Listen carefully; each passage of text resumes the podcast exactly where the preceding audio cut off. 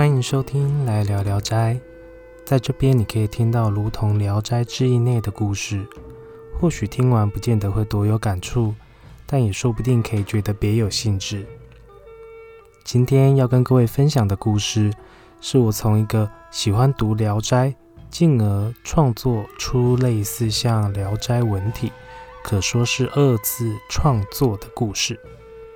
而这个作品也非常感谢我的一位朋友相助帮忙配音，让整个故事更增添了丰富度。如果各位听众还想听到这位朋友的声音，那也麻烦化作实际的行动留言给我，我会如实转达的。只希望我对说故事的热情还有额度可供之应就是了。闲话聊完了，那接着要跟各位分享的是替妖做媒的故事。替妖做媒。山西省太原有一道人，名为吉士口，字无冠，号豪藏真人。其人自幼聪颖，少时便得一目十行，过目不忘。符箓咒术无不精通，唯习其貌不扬，故其有自知之明，隐于深山，常年不出。一日，真人欲采药炼丹途中。见一只狐狸倒卧路旁，其毛色之妖艳，如五彩补天之石；其骨骼之奇特，如杨柳垂条之势。定睛一看，其狐面容如蜡，双目紧闭，不断低声哀鸣。真人悲悯之心油然而生，便将狐抱起。然有异香袭来，其心怦然。归隐居处，真人施以仙丹玉露后，便又离去采药。日归西山，其归来却见狐已无踪影。真人以为其伤势已愈，而感欣慰，但心中却莫名有怅然若失之感，难以忘却。旬日后，日正当中之时，真人正于隐居处冥思神游，突觉有熟悉之气息，睁目却见一素衣女子正嫣然而笑。相互作揖后，其真人心中早已有底。该女子道：“小女子名童武，为包丘山山神之女。”前日与家中有了嫌隙，便负气出走。女子语态妩媚，娇嗔连道细数家内之不是。其又云：未料行经此处，途遇横逆，眼前一白，竟昏死过去。因是未守此地地气，疏忽冲客，幸有先生路过此地，才得以相救。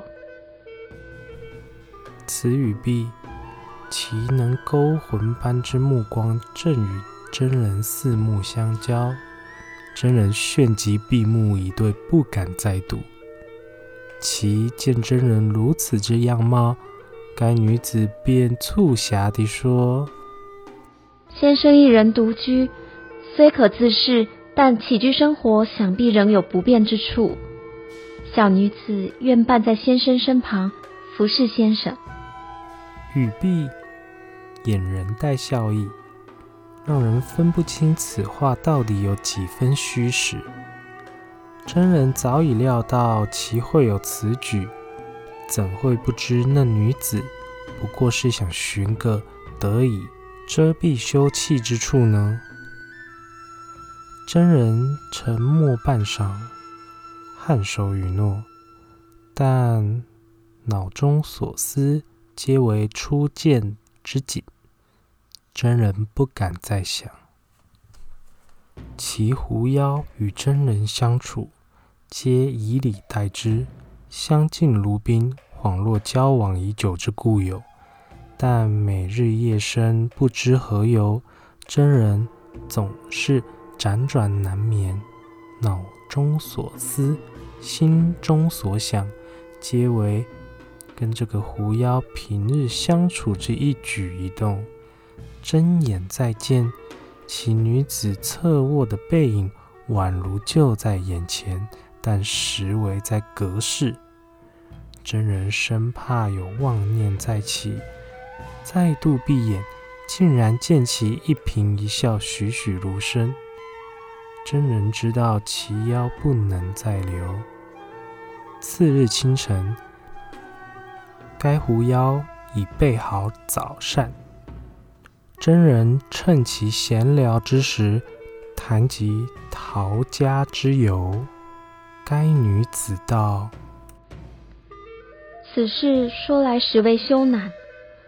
家父欲将小女子许配给隔壁鸡山山神之妖子，但其积山名不经传，我包秋山乃次于五岳之名山，怎可下嫁此等丘陵？”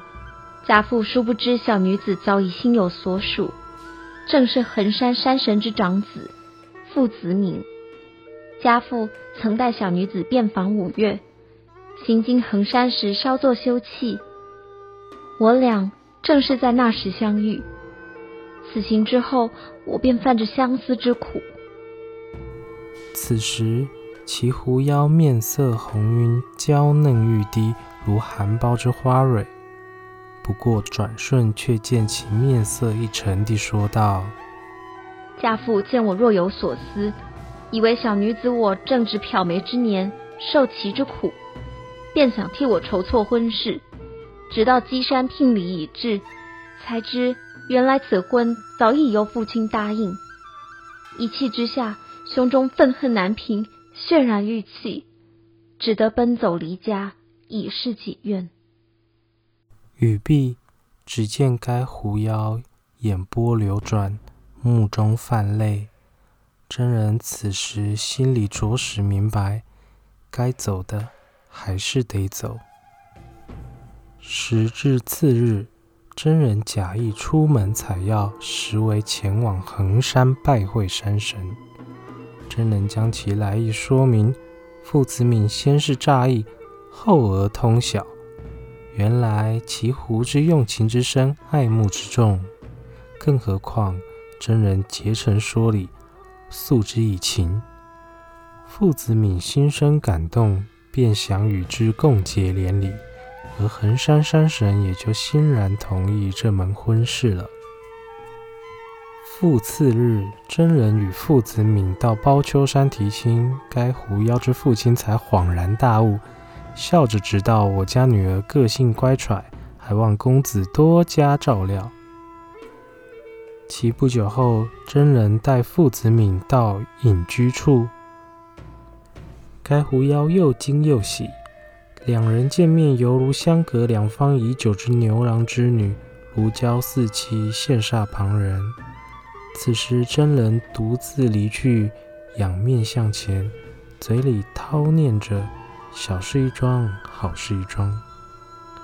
过莫约半刻，该两人才想起是该好好谢谢这位恩人。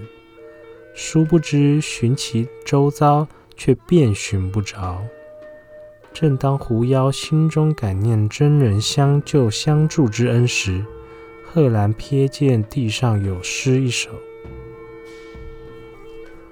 初见相救本善因。”后复其行变恶果，朝暮处得心头苦，不如离去似飞鸿。多年后，有人说，在南方有一道士斩妖除魔相当了得，心狠手辣，如同铁石心肠。但唯独遇到狐妖，此道士会生怜悯之心。